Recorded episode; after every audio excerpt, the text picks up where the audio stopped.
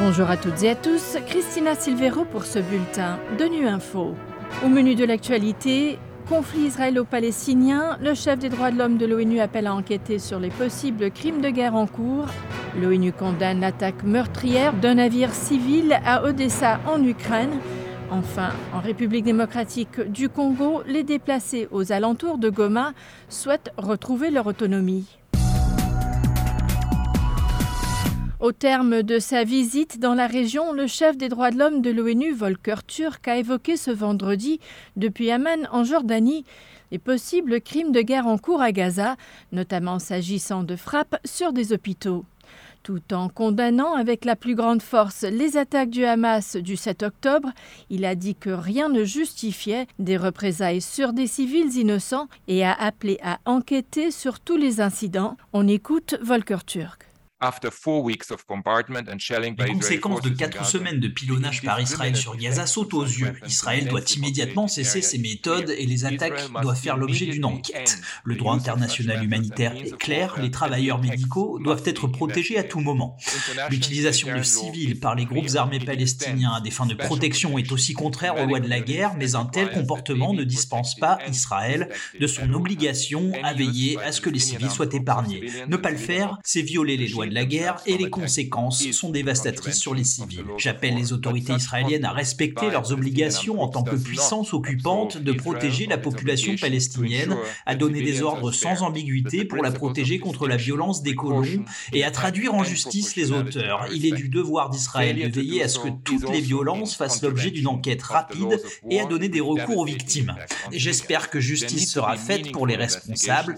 Des enquêtes doivent être menées pour mettre fin au cycle de la vengeance contre des communautés entières. Si les autorités nationales s'avèrent peu disposées à mener de telles enquêtes, alors une enquête internationale indépendante doit être menée.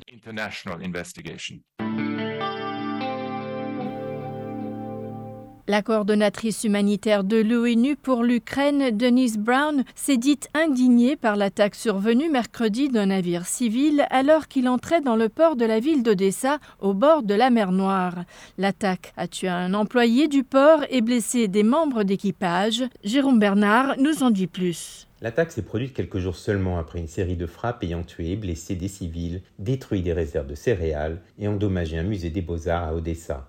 Depuis que l'initiative de la mer Noire permettant l'exportation des céréales ukrainiennes a pris fin en juillet, 30 attaques ont frappé des installations portuaires ukrainiennes, mais c'est la première fois que des civils sont tués ou blessés à bord d'un navire civil. Denise Brown a noté que les conséquences de ces attaques incessantes de la Russie contre les installations portuaires dévastent l'économie ukrainienne et empirent la situation de centaines de millions de personnes confrontées à la faim dans le monde. Mercredi, lors d'une réunion du Conseil de sécurité, un haut responsable onusien, Miroslav Jenka, a observé que la guerre en Ukraine, qui fait rage depuis plus de 20 mois, ne montre aucun signe de fléchissement. Il a exprimé son inquiétude face aux attaques quasi quotidiennes contre des civils et des infrastructures civiles en Ukraine. Il a fermement condamné des violences interdites par le droit international humanitaire. Elles sont inacceptables et doivent cesser immédiatement. La coordonnatrice de la prévention de la famine pour les Nations Unies s'est rendue dans l'est de la République démocratique du Congo cette semaine. Rina Ralani a notamment visité les camps de déplacés de Roussayo 2 situés à l'ouest de Goma. Les communautés déplacées avec qui elle a pu échanger pendant plus d'une heure lui ont fait part de leur désir de rentrer chez elles et de récupérer leur autonomie, notamment alimentaire. Mais les fonds manquent. On écoute Rina Gralani. La première chose que les communautés nous disent, c'est qu'elles ont dû fuir leur foyer à cause de la violence et des conflits et qu'elles veulent désespérément y retourner. Nous avons aussi parlé à des femmes qui cultivent elles-mêmes leur nourriture et qui vendent les surplus de leurs produits agricoles.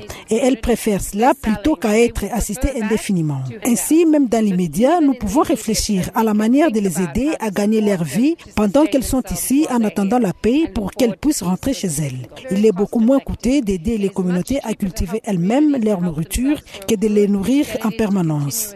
Nous avons besoin de toute urgence que nos donateurs nous donnent de l'argent afin que nous puissions avoir de l'aide et que les communautés soient autonomes, même dans une situation de déplacement. Voilà, fin de ce bulletin de Nu Info. Merci de votre fidélité. À bientôt.